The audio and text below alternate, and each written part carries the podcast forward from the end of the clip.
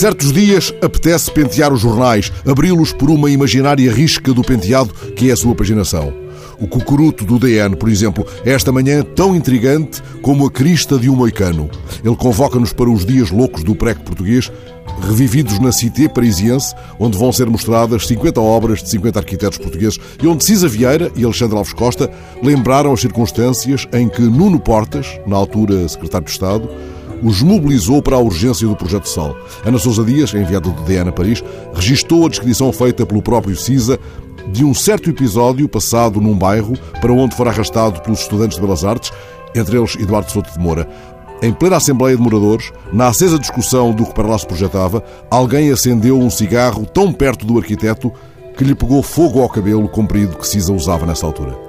Pega, entretanto, no JN como se pudesse a tua mão colher da capa de um jornal a mecha de uma dor mais funda. É que a professora com cancro, agredida por duas alunas na EB23 de Nogueira, em Braga, não foi apenas atirada de cabeça contra uma parede, arrancaram-lhe o cabelo. Foi encontrada numa sala a chorar e levou-a nas mãos até ao hospital, para onde a transportaram um grande pedaço de cabelo que uma aluna lhe arrancara da cabeça.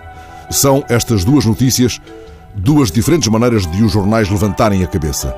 Não são jornais penteadinhos, de risco ao lado. Não lhes penteou o editor os crânios ermos.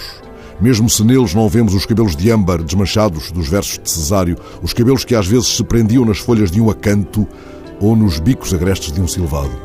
O acanto, como talvez saibas, floresce no final da primavera. As suas folhas terão inspirado a arte coríntia. Os mais antigos faziam uma infusão com as folhas secas do acanto e com ela curavam muitas maleitas.